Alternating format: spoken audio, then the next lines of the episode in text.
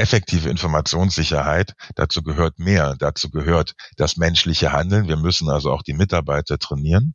Wir müssen aber auch die IT-Security betrachten, den Datenschutz und das Qualitätsmanagement hinsichtlich der Prozesse. Und was noch am wichtigsten ist, Informationssicherheit ist Chefsache. Willkommen bei eHealth Pioneers. Wir verschaffen digitalen Innovationen in der Gesundheitswirtschaft Gehör mit Andrea Buzzi. Die vielen Cyberangriffe auf Krankenhäuser und Kliniken der vergangenen Monate dürften eines klargemacht haben. Die Digitalisierung des Gesundheitswesens zieht auch Menschen an, die niemand in der Nähe der eigenen hochsensiblen Gesundheitsdaten haben möchte. Gegen diese kriminelle Energie hilft nur IT-Sicherheit. Allerdings bedeutet das für Krankenhäuser eine zusätzliche Herausforderung. Denn sie haben in vielen Fällen schon Schwierigkeiten damit, überhaupt freie Stellen in ihren IT-Abteilungen neu zu besetzen. Und das zusätzlich zu dem grassierenden Fachkräftemangel im Gesundheitssektor, Finanznöten und den Umstrukturierungen, die etwa das Krankenhaus-Zukunftsgesetz mit sich bringt. Mein heutiger Gast beschäftigt sich gleichzeitig mit all diesen Themen sein Metier ist ein ganzheitliches Healthcare Consulting, das IT-Strategien und IT-Sicherheit umfasst, aber auch Change-Prozesse und Personalvermittlung. Mit ihm spreche ich heute über Cyberangriffe, Clouds und darüber, ob ich als Patientin oder Patient Angst vor IT-Ausfällen während meines Krankenhausaufenthalts haben sollte. Herzlich willkommen, Dirk Wolters von Netec. Ja, hallo Frau Butzi. Ich freue mich, dass ich heute mit Ihnen sprechen darf über dieses wirklich wichtige und interessante Thema. Ja, herzlich willkommen. Fange ich gleich mal mit der bedrohlichen Frage an. Wenn ich jetzt bei Google gehacktes Krankenhaus eingebe, hagelt es ja nur so Namen von betroffenen Kliniken. Wie groß ist das Problem eigentlich wirklich? Man sieht ja immer nur die Spitze des Eisbergs. Lassen Sie mich einfach mal so antworten. Im Frühjahr 21 gab es die CyCon-Konferenz der NATO und da haben drei Wissenschaftler-Teams von Alpha Strike, Universität der Bundeswehr und Lime Security einen Bericht vorgelegt. Diese Forschergruppe hat äh, die Cybersicherheitslage von 1500 deutschen Krankenhäusern untersucht und die haben dabei festgestellt, dass mehr als ein Drittel der untersuchten Systeme verwundbar sind. Bemerkenswert dabei ist, dass wir gerade bei den kritischen Infrastrukturen, die Häuser, die dazu zählen, also Häuser mit mehr als 30.000 stationären Fällen, dass dort mehr Systeme verwundbar sind, was aber auch sein könnte, dass dort wesentlich mehr vernetzte Systeme genutzt werden. Mhm. Ja, gut, macht natürlich Sinn. Ne? Mehr Sollbruchstellen könnte man auch sagen. Holger Münch, Präsident des BKAs, sagte, dass der Gesundheitssektor das beliebteste Ziel für Cyberkriminelle ist oder ein sehr beliebtes Ziel. Das hat mich sehr verwundert. Was ist die Motivation, gerade ähm, Gesundheitseinrichtungen zu hacken? Ja, grundsätzlich ist ja das Ziel eines Cyberangriffs ist immer erstmal eine böswillige Aktivität. Ich nenne es mal einfach verniedlicht so, die darauf abzielt, sich unbefugten Zugriff darauf zu verschaffen und vor allen Dingen die Daten zu bekommen, entweder die Daten zu verschlüsseln oder mit den Daten was zu machen, weil Daten sind heutzutage ja das neue Gold. Wenn ich jetzt etwas verschlüssele, kann ich Geld fordern mit den Daten, die kann ich verkaufen. Also Verschlüsselung heißt dann, man kommt nicht mehr ran, bis man quasi das Lösegeld zahlt. Ne? Richtig. Richtig, so sieht's okay. aus. Ist das wirklich so, dass Krankenhäuser ein beliebtes Ziel sind? Weil ich kann mir vorstellen, dass man ja anderswo, ne, bei Versicherungen oder Banken mit den Daten vielleicht sogar noch mehr Geld verdienen kann. Also wenn man die Top 3 der betroffenen Branchen betrachtet, ist es zum ersten Bildung und Forschung, Regierungseinrichtungen logischerweise auch durch den Krieg natürlich bedingt und dann an dritter Stelle das Gesundheitswesen. Vielleicht, weil wir halt hier auch in der Digitalisierung sehr stark hinterherhinken und mit den Daten, wir reden ja hier über patientenbezogene Daten, Informationen haben, die sich teuer verkaufen lassen, wo ich eventuell auch natürlich den einen oder anderen Patienten und wenn es dann auch noch ein VIP ist, durchaus ja auch noch persönlich angehen kann. Oh. Muss ich denn jetzt als Patient oder Patientin wirklich Angst davor haben, ins Krankenhaus zu gehen und dann kommt es zu einem Hack und dann sind meine Daten vielleicht weg oder ich werde vielleicht auch irgendwie äh, falsch behandelt oder verwechselt oder nein, vergessen? Nein, nein. Also so würde ich das jetzt nicht ausdrücken. Wir haben ja nun mal seit 2015 schon das IT-Sicherheitsgesetz, was ja auch kritische Infrastrukturen definiert. Dazu zählt im Gesundheitswesen, wie ich eben schon sagte, Krankenhäuser mit mehr als 30.000 stationären Fällen, aber auch Apotheken mit mehr als viereinhalb Millionen Abgaben oder auch Labore mit mehr als 1,5 Millionen Aufträge. Und dieses IT-Sicherheitsgesetz definiert ja nun mal auch, was Unternehmen zu tun haben. Und da gilt dann äh, tatsächlich die Schutzziele der Informationssicherheit festzulegen. Und das sind ja erstmal die Vertraulichkeit der Daten zu wahren, dass also wirklich nur Zugangsberechtigte äh, Zugriff auf die Daten haben. Es geht um das Thema Verfügbarkeit, dass also die Daten auch immer verfügbar sind und um die Integrität, dass also die Richtigkeit und Vollständigkeit der Daten gesichert ist. Das heißt also auch, wenn ein Krankenhaus gehackt ist, ist es keine schöne Sache, aber jedes Krankenhaus sollte ja auch einen Notfallplan haben, dass also dann die Behandlung auch weiterhin sichergestellt ist. So wie das Notstromaggregat, ne? Das Notstromaggregat für, für, für das Krankenhausinformationssystem, genau, damit sie behandelt werden können. Und natürlich hatten wir, und es gibt ja auch bekannte Fälle aus der Vergangenheit, wenn ich jetzt mal nach 2016 schaue, da hatten wir das Lukas Krankenhaus Neuss, in 2020 die Universitätsklinik Düsseldorf, da wurden dann mal auch keine OPs durchgeführt oder auch die Notaufnahme geschlossen. Das kann natürlich für das Krankenhaus passieren. Ich selbst aus eigener Erfahrung war ja auch mal IT-Leiter in einem großen Krankenhaus. Das gab ja 2015 den Locky Ransom Virus, also auch so ein Verschlüsselungsvirus. Wir haben damals 1700 Rechner runtergefahren, händig gescannt. Das war also eine mehrwöchige Aufgabe, die man da vor der Brust hat. Und das ist nicht unbedingt einfach. Mhm. Wie steht es denn mit der Informationssicherheit in Krankenhäusern? Wir haben jetzt gesagt, ein Drittel der untersuchten Krankenhäuser ist vulnerabel, würde ich mal jetzt sagen. Wie hoch ist denn das Problembewusstsein bei den Krankenhäusern? Da sprechen Sie doch ein wichtiges Thema an. Zum einen haben wir ja wie nochmal das, das IT-Sicherheitsgesetz, was erstmal so eine Grenze gesetzt hat bei 30.000 stationären Fällen.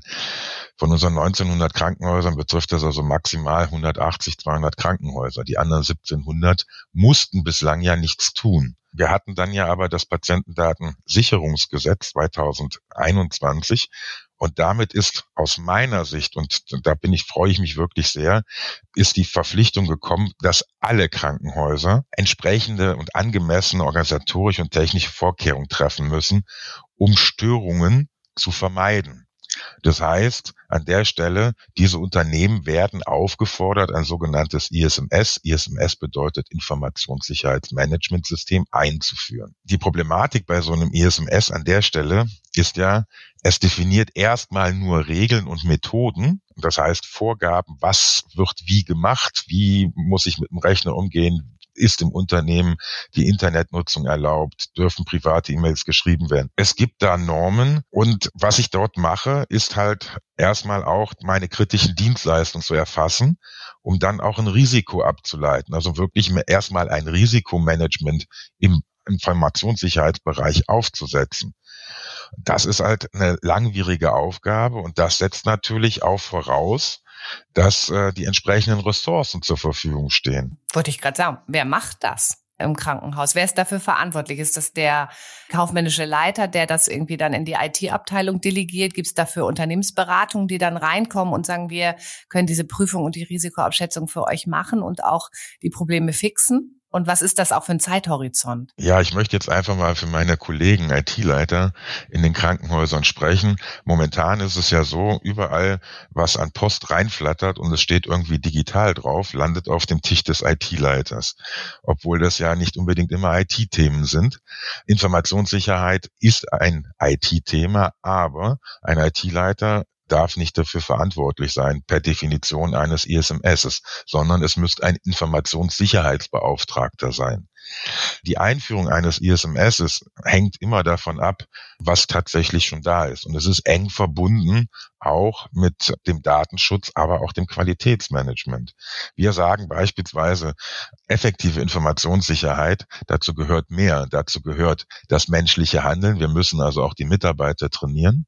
Wir müssen aber auch die IT-Security betrachten, den Datenschutz und das Qualitätsmanagement hinsichtlich der Prozesse. Und was noch am wichtigsten ist, Informationssicherheit ist Chefsache. Also Informationssicherheit umfasst dann offensichtlich viel mehr als das, was wir jetzt so unter IT-Security verstehen. IT-Security ist ein kleiner Teil der Informationssicherheit. Es geht ja auch beispielsweise darum, auch in der Informationssicherheit, und da haben wir dann auch die Schnittstellen zum Datenschutz, ja auch sicherzustellen, dass in der Stationskanzel nicht irgendwelche Laborberichte über Patienten frei sichtbar rumliegen. Ja, oder auf dem Patientenbett. Ne? Das wird ja auch gerne gemacht. Akte aufs Bett und dann wird zum Röntgen geschickt. Genau, sowas beispielsweise. Da gibt es viele Beispiele von. Oder aber auch, dass das Passwort mit einem Post-it am Bildschirm hängt. Da geht es halt drum, und so ein System einzuführen, ja, es kommt immer darauf an, wie, wie der Scope gesetzt wird. Wir haben eigentlich eine internationale Norm, die sogenannte ISO 27001 und folgende. In Deutschland haben wir das Bundesministerium für Sicherheit in der Informationstechnologie, was basierend auf dieser ISO 27001 den äh, BSI Grundschutzkatalog erstellt hat. Oh, jetzt wird's kompliziert. Nein, das ist nicht kompliziert. Wir haben die internationale Norm. Die Norm beschreibt Anforderungen, die zu erfüllen sind. Das BSI hat das nochmal übersetzt ins Deutsche und hat daraus einen Anforderungskatalog, den sogenannten BSI-Grundschutzkatalog gemacht. Wo es jetzt ein bisschen kompliziert wird, ist halt das IT-Sicherheitsgesetz, was ja unterschiedliche kritische Infrastrukturen in unterschiedlichen Bereichen definiert. Und jede Branche ist dafür verantwortlich, den sogenannten branchenspezifischen Sicherheitsstandard im Sprachgebrauch auch B3S zu erstellen. Und auch diese Gruppen, diese Verantwortlichen ziehen natürlich die unterschiedlichen Quellen heran. Das, was aber feststellbar ist, die Anzahl der Anforderungen von ISO 27001 zum Grundschutzkatalog, zum B3S werden quantitativ immer weniger. Ich will nicht sagen qualitativ, aber quantitativ. Und es gibt dann auch Unternehmen, die sagen, ja, wir machen einen abgespeckten B3S, um den gesetzlichen Anforderungen zu entsprechen. Und hier kommt dann natürlich auch wieder die jeweilige Geschäftsführung, der jeweilige äh, Vorstand ins Spiel, weil häufig ist das, das Ganze, wenn ich extern betreut werde, ist natürlich auch wieder mit finanziellen Ressourcen verbunden, die ja auch nicht üppig zur Verfügung stehen. Und dann wird immer nur das sehr, sehr häufig, wir wollen eine minimale Abdeckung dieser ganzen Geschichte haben. Mhm. Daran merkt man natürlich auch den Stellenwert, ne? wie Sie das so schön Scope genannt haben. Also wir müssen natürlich unsere Verpflichtung erfüllen, aber ich glaube, das kennt ja auch jeder andere Unternehmer und jedes Unternehmen. Natürlich müssen wir unsere Datenschutzrichtlinien und unsere Schulungen immer brav machen und es muss auch einen Datenschutzbeauftragten geben, aber man ist doch froh, wenn man da einen Haken dran gesetzt hat. Ne? Das liegt leider Gottes aber auch daran, dass Datenschutz, Informationssicherheit, das sind ja vorgegebene Musserfüllungstatbestände. Und viele Leute, die man in diesen Berufen dann trifft, ja, es sind wirklich Paragraphenreiter. Und wenn ich nur den Paragraphen folge, erzeuge ich sehr viel Aufwand äh, in den Unternehmen zum Personal in den Prozessen und so weiter, statt vielleicht auch mal eine pragmatische Lösung mhm. zu finden. Wie ist denn aus Ihrer Sicht, Sie sind ja nun auch CIO einer Klinik gewesen und jetzt Berater, wie ist denn so das perfekte Team zusammengestellt, um eine Informationssicherheit in einem Krankenhaus auf den Prüfstand zu stellen und sicher zu machen. Also wenn ich jetzt nur dem branchenspezifischen Sicherheitsstandard folge, der definiert Anforderungen, die überwiegend, zumindest prozessual, die IT betreffen. Das heißt, eine IT ist in jedem Fall, muss darin beteiligt sein, weil die die Auskunft geben können. Äh, es betrifft aber auch das Personal, es betrifft natürlich auch die Geschäftsführung, weil dort einfach Regeln drin sind und Regeln getroffen werden, wie man beispielsweise mit Einstellungen von Mitarbeitern umgeht, wie man das Onboarding von Mitarbeitern macht okay. und so weiter. Und das Offboarding, ne? ist das auch sehr Offboarding, wichtig. das ist, das wird leider Gottes häufig vergessen. Wir finden auch genügend Kunden, wo im Active Directory noch Benutzer drin sind, die schon seit zehn Jahren nicht mehr im Unternehmen sind. Wo ist denn das größere Problem, draußen oder drin? Was meinen Sie jetzt mit draußen oder drin? Also sind es die Mitarbeiter, die Ärzte, die vielleicht einfach ihren Arbeitsplatz verlassen und ihr Computer ist nicht gesperrt oder die Akte, die rumliegt oder eine schlampige ne, ähm, Chat-Kommunikation, sag ich mal so? Oder ist es tatsächlich der Hacker da draußen, der kriminell handelt? Der Hacker wäre ohne die Menschen, wäre er nichts. Weil in irgendeiner Form muss ja die Cyberattacke stattfinden können. Und das Problem ist der Mensch. Der Mensch muss geschult werden, der Mensch muss sensibilisiert werden. Ein abgedroschenes Beispiel, was aber immer wieder auch zu Lachen führt, ist, stellen Sie sich vor, Sie verteilen mal zehn USB-Sticks auf einem Gelände, die beschriftet sind mit Gehaltsabrechnung oder Fotos der Geschäftsführung. Messen die Zeit, wie lange es braucht, bis die eingesteckt werden. Ja, so schnell können Sie den Startknopf nicht drücken. Hacker werden ja auch immer aktiver. Sie gehen auch gezielt über die sozialen Medien, kann ich ja durchaus herausfinden, wo auch IT-Mitarbeiter eines Unternehmens sind. Und ich nehme Kontakt damit auf. Und ähm, vielleicht stelle ich auch äh, fest, die Leute sind unzufrieden was man ja verstehen kann, man ist überlastet. Es gibt zu wenig Mitarbeiter. Und darüber, wenn ich dann weiß, dass der Herr Dirk Wolters halt in den Klinik XY gearbeitet hat und ich schaue mir mal die Domain an, dann weiß ich wahrscheinlich, die E-Mail-Adresse wird dirk.wolters sein. Und dann ist es vielleicht auch ein leichtes, mal ein Passwort herauszufinden. Dann suche ich nochmal nach, hat der Herr Wolters vielleicht Tiere, ist er verheiratet, wann ist er geboren? Ähm, ja, und dann setzt man Passwörter zusammen. Man, man arbeitet mit solchen Mitteln. Und wenn ich dann natürlich so ein Administrator-Kennwort dann mal habe und im Unternehmen jeder Administrator alles darf, das könnte man unter anderem auch einrichten, dass es nicht so ist, dann habe ich natürlich freien Zugriff auf die Systeme und kann alles machen. Aber auch der Link den ich anklicke in einer Mail. Die Klassiker, die äh, jeder auch kennt und wo, wo auch keiner so richtig vorgefeit ist leider, ne? weil man hat auch mal Sekunden, wo man einfach was wegschafft und dann auch mal einen Fehler macht. Jetzt bin ich mal gespannt, ob wir den Podcast zu Ende sprechen können, bevor irgendjemand ihre E-Mail-Adresse rausgekriegt hat. ich war vor kurzem auf der Bits and Bracelets in, in München und mhm. habe dort auch einen sehr interessanten Vortrag gehört über Cloud-basierte Datenspeicherung im Gesundheitssystem oder auch für Krankenhäuser. Und da gibt es ja so ein bisschen so einen Streit, wenn ich das richtig sehe, oder so eine Debatte. Ist es eigentlich die Cloud oder sollten eigentlich die Daten möglichst in der Klinik bleiben? Also also in eigenen Servern. Was ist da Ihre Erfahrung, Ihre Beratung? Es ist schwierig, da eine Aussage zu treffen, eine Pauschalaussage. Ich denke mal, das muss man von Krankenhaus zu Krankenhaus, von Unternehmen zu Unternehmen tatsächlich auch treffen und dabei dann aber auch landesspezifische Datenschutzbestimmungen auch berücksichtigen. Grundsätzlich Cloud hört sich ja immer so, so nebulös an. Letztendlich sind es eigentlich nichts anderes als irgendwelche Rechenzentren. Ich erinnere mich, als ich 1990 mit meiner Ausbildung angefangen habe, da gab es nur zentrale Rechenzentren. Da waren die ITler, waren die Kellerkinder.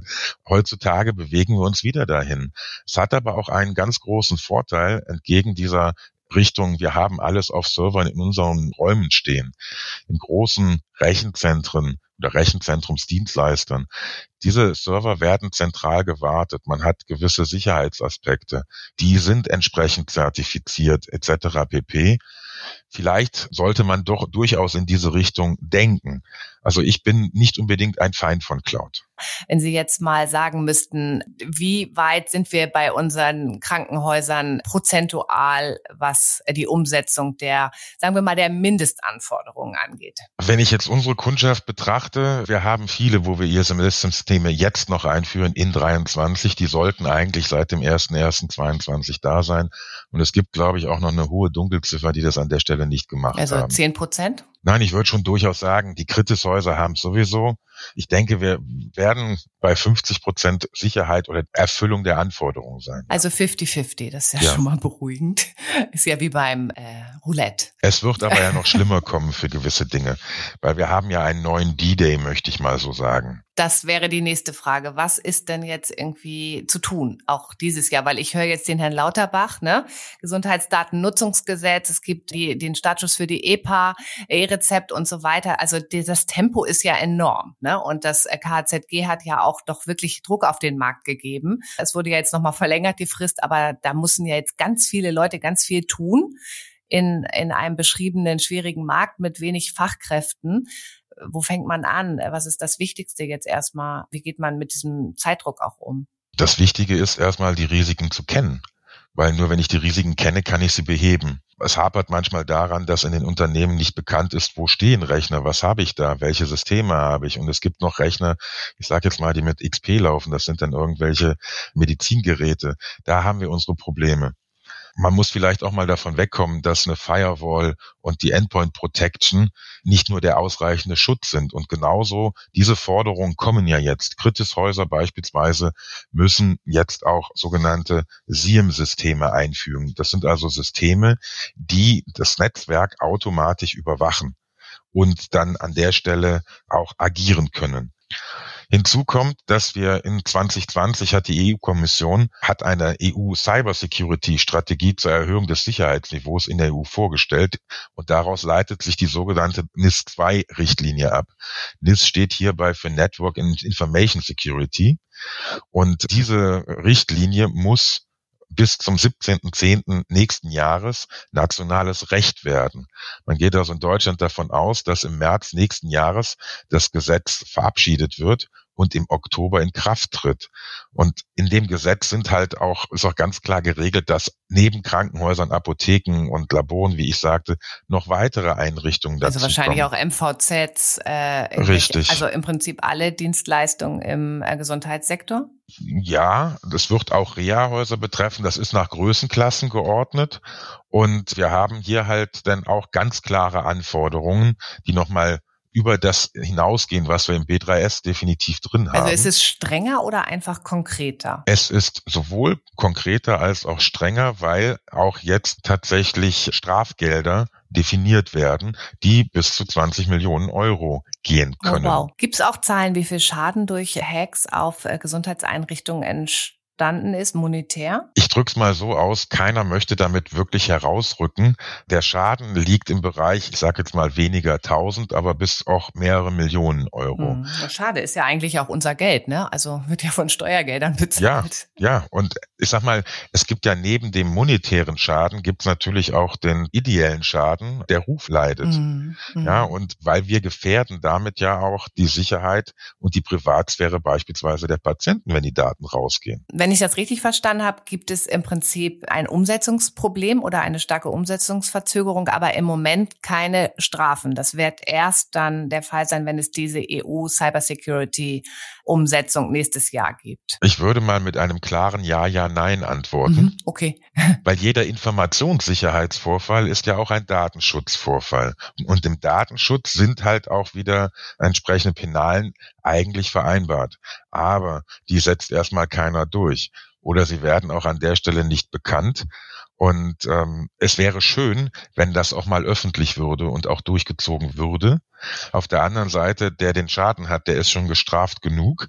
Und dann würde man Unternehmen tatsächlich auch den Todesstoß versetzen. Ja, haben wir ja auch erlebt ne, in den ersten Anfängen. Auch zum Beispiel der EPA, junge E-Health-Unternehmen, die tatsächlich auch durch Hackerangriffe dann Richtig. in den ins Aus gezwungen worden sind. Ne? Genau das. Was natürlich auch Innovationen dann behindert. Aber andererseits ist es natürlich auch so, wenn die Technologie einfach noch nicht den Anforderungen entspricht. Die ersten sind nicht immer die besten. Aber auch nicht unbedingt die schlechtesten. Und das manchmal stimmt. haben die auch gute Ideen und man ja. muss denen auch mal folgen.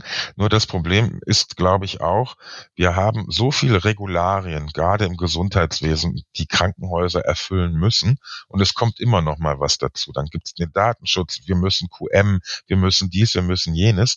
Und ja, man muss sich damit beschäftigen. Und ich persönlich bin auch der Freund davon, dass diese Aufgabe an eine Person direkt in Stabstellen, in Leitungsposition vergeben wird, die das kombiniert, die also IT, Informationssicherheit, Datenschutz und auch QM vereint, weil dort sind ja immer vier Alpha Köpfchen drin, die miteinander zu tun haben und die brauchen halt eine starke Führung.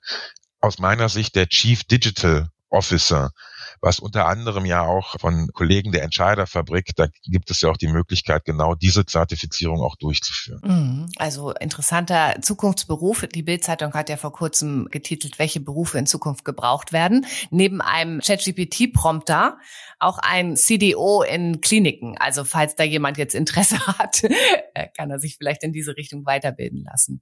Aber sprechen wir noch mal vom Tempo der Digitalisierung im Gesundheitssystem. Also da scheint er jetzt irgendwie ernst gemacht zu werden. Welche Herausforderungen sehen Sie denn jetzt auf Krankenhäuser und Kliniken zukommen? Also personell und auch fachlich? Könnt ihr das überhaupt wuppen? Also ich kann mir das irgendwie nicht vorstellen. Äh, definitiv nein. Mhm. Die großen Kliniken mit viel Geld, Universitätskliniker, die können das vielleicht personell noch schaffen. Aber kleine, mittlere Kliniken haben einfach nicht den personellen Bedarf. Gerade wenn ich das Thema Netzwerküberwachung, Netzwerkmonitoring und äh, Response sehe, da brauchen wir Netzwerkexperten. Und die brauchen wir ja auch nicht nur von acht bis fünf, montags bis freitags, weil Hacker haben durchaus mal die Eigenart, auch in der Nacht zu arbeiten. Das heißt, ich brauche systemische Unterstützung. Ich brauche aber auch Fachleute, die solche Systeme bedienen können. Oder ich gebe es in externe Hand. Und dieser Fachkräftemangel ist extrem groß. Und das wird ja auch noch weitergehen, wenn ich das betrachte. Wir können jetzt digitalisieren. Wir können mit dem KZG neue Projekte einführen und jedes Krankenhaus quasi 100 Prozent digital machen. Das nächste Problem steht aber dann auch wieder vor der Tür. Je stärker ich digitalisiere, desto höher ist der Aufwand, den ich brauche, um Support zu leisten, weil es werden dann auch Fehler in der Nacht kommen. Und ich muss mich auch mit der IT Security weiter auch in den Prozessen auseinandersetzen. Dafür brauche ich wieder meine Prozesse.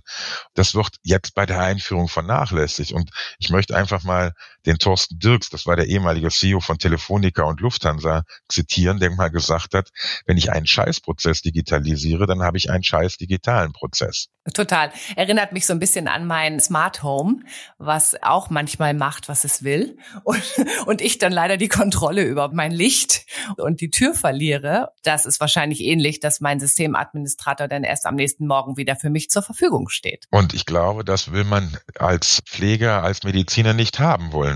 Ich habe vor kurzem einen Podcast über die EPA und die Identifizierungs-, Authentifizierungssysteme aufgenommen. Der wird jetzt auch bald ausgestrahlt. Und da habe ich erfahren, dass jede Krankenkasse ihre eigene EPA und ihre eigene Authentifizierungsmechanik umsetzt. Ist das bei den Krankenhäusern eigentlich auch so? Weil das fand ich nämlich total verrückt.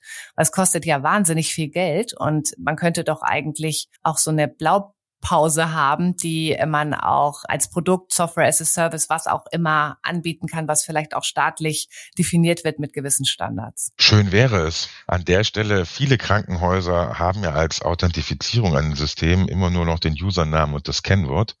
Eine Multifaktor-Authentisierung findet man sehr selten. Wir versuchen ja schon Systeme erstmal dadurch schneller zu machen, dass wir solche Single-Sign-On-Lösungen erstmal etablieren. Das heißt, da ist noch sehr, sehr, sehr viel zu tun auch in diesem Bereich leider Gottes. Und dann stellt man fest, wir planen alle, wir wollen mobil arbeiten. Dafür gibt es dann auch im Jahr 2023 immer noch genügend Ecken in den Häusern, wo eine WLAN-Ausstattung nicht vorhanden ist. Ich aber mit dem Handy auch nicht arbeiten kann, weil zu viel Beton um mich rum ist. Dann sind die Systeme wieder veraltet. Mittlerweile findet eine Budgetierung auch einer IT vorausschauend statt. Gott sei Dank. Aber das hat es auch lange Jahre nicht gegeben. Und man hat dann vielleicht alle fünf, sechs Jahre, weil wieder mal irgendein Förderprogramm war, dann ein, zwei, drei Millionen in die IT gesteckt. Das kann nicht funktionieren. Man muss den Anteil der IT-Ressourcen erhöhen, ständig erhöhen. Und das heißt aber auch nicht nur finanzielle Mittel, sondern auch personelle Mittel. Weil sonst kann ich die Dienstleistung gar nicht erbringen. Was aber auch ein wesentlicher Punkt ist, ich sagte es ja eingangs auch, alles was digital heißt, landet bei der IT. Es muss, glaube ich, auch in der Fachschaft, Medizin, Pflege, Therapie, aber auch im, im administrativen Bereich das Verständnis kommen, dass die Fachlichkeit wichtiger ist in der Projektleitung als IT. Es sind natürlich IT-Produkte. IT ist eine Service-Dienstleistung. Und so wollen auch ITler, glaube ich, auch verstanden werden. Aktuell muss der IT-Leiter im Krankenhaus ja eigentlich äh, sowohl Arzt, Pfleger, Therapeut, Personaler in Personalunion sein, um die Systeme einzuführen. Mhm. Ja, und auch um die Prozesse überhaupt erstmal zu kennen. Ne? Also oder sie äh, ganz oft gemacht haben, um zu wissen, wie man sie digitalisieren kann. Das Wissen der Prozesse ist in vielen Häusern nicht da und dann ist auch die Bereitschaft an den Prozessen etwas zu ändern natürlich auch sehr gering, weil was man 30 Jahre so gemacht hat, möchte man natürlich auch die nächsten 30 Jahre mhm. so machen. Mhm. Ich stelle mal jetzt eine ganz ketzerische Frage. Wir wollen ja eigentlich in den Krankenhäusern vor allen Dingen medizinisch gut versorgt werden. Äh, das wollen ja sowohl die Leistungserbringer als auch die Patienten und Patientinnen. Was wäre denn, wenn man einfach mal so ne, beide Augen zudrückt und sagt, wir digitalisieren jetzt hier die Sachen, die wirklich nötig sind, weil wir dann schneller arbeiten können, vielleicht auch eine Interoperabilität der Daten herstellen in irgendeiner Form, auch für Forschung und gehen erstmal in Sachen Datenschutz ein Stück zurück, weil ich habe so ein bisschen das Gefühl, da wird ganz viel Gesetzesregelung in Sachen Datenschutz und Informationssicherheit gerade, aber ist das dann noch im Sinne des Patienten und der Patientin und im Sinne der ausführenden Mediziner? Definitiv nein.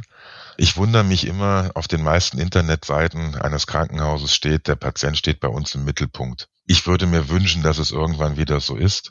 Es hat aber auch, und da können wir die Digitalisierung weglassen, Krankenhäuser, Mediziner, Pflege werden doch so gefordert, so viel Dokumentation zu machen, damit ein Fall auch ordentlich abgerechnet wird. Das sind ja auch Dinge, die schon hindern. Man könnte vieles abschaffen, vieles, glaube ich, einfacher machen und vernünftig mit digitalen Dingen unterstützen. Ja, und das Geld auch woanders einsetzen, ne? Vielleicht ja. auch in der Prävention zum Beispiel oder in der medizinischen Forschung. Definitiv. Definitiv bin ich absolut bei Ihnen. Manche Dinge, wenn ich jetzt die Einführung des DRG-Systems vor etlichen Jahren sehe, das war kompliziert, jetzt will man wieder davon weg, wieder ein Stück weit in Richtung Pauschalisierung gehen. Ja, ein Tod muss man sterben, man sollte auch dokumentieren. Schön wäre es beispielsweise gewesen, das Wörtchen Interoperabilität war in der Förderrichtlinie, ich glaube, das am meisten verwendete Wort. Ich habe auch lange geübt, damit ich es aussprechen kann. Ich auch. Erfahrungsmäßig ist es aber auch so, dass viele Häuser, und da schließt sich der Kreis auch wieder zum Fachkräftemangel, den Weg gehen und sagen, ich bleibe aber doch lieber bei meinem KISS-Hersteller, weil ich alles aus einer Hand habe und Schnittstellen sind ja was ganz Schlimmes etc. pp. Schön wäre es gewesen, man hätte in Deutschland schon eine EPA man hätte dann eine Zertifizierung und, und, dann Schnittstellen dorthin, dass jedes Unternehmen, was Daten dort reinspielen will oder rausholen will, sich zertifizieren muss.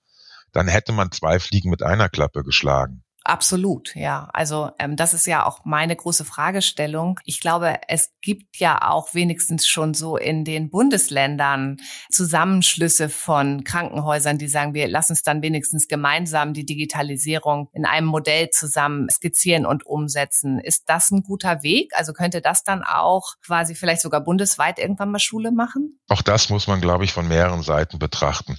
Es wird nicht das eine Krankenhausinformationssystem für die Bundesrepublik Republik Deutschland geben, weil man braucht auch Wettbewerb, sonst hat man keine Weiterentwicklung. Aber es gibt ja auch Bestrebungen, jetzt in Bayern haben über 130 Häuser zusammen ein Patientenportal ausgeschrieben, was dann auch zentral irgendwo betreut werden soll. Das Gleiche hat man im Saarland gemacht. Ich glaube, das macht auch durchaus Sinn die Festlegung auf unterschiedliche Produkte. Trotzdem braucht man Wettbewerb, aber ich glaube auch, dass sich der Zusammenschluss von Häusern um Fachkräftemangel zu begegnen, durchaus Sinn machen kann.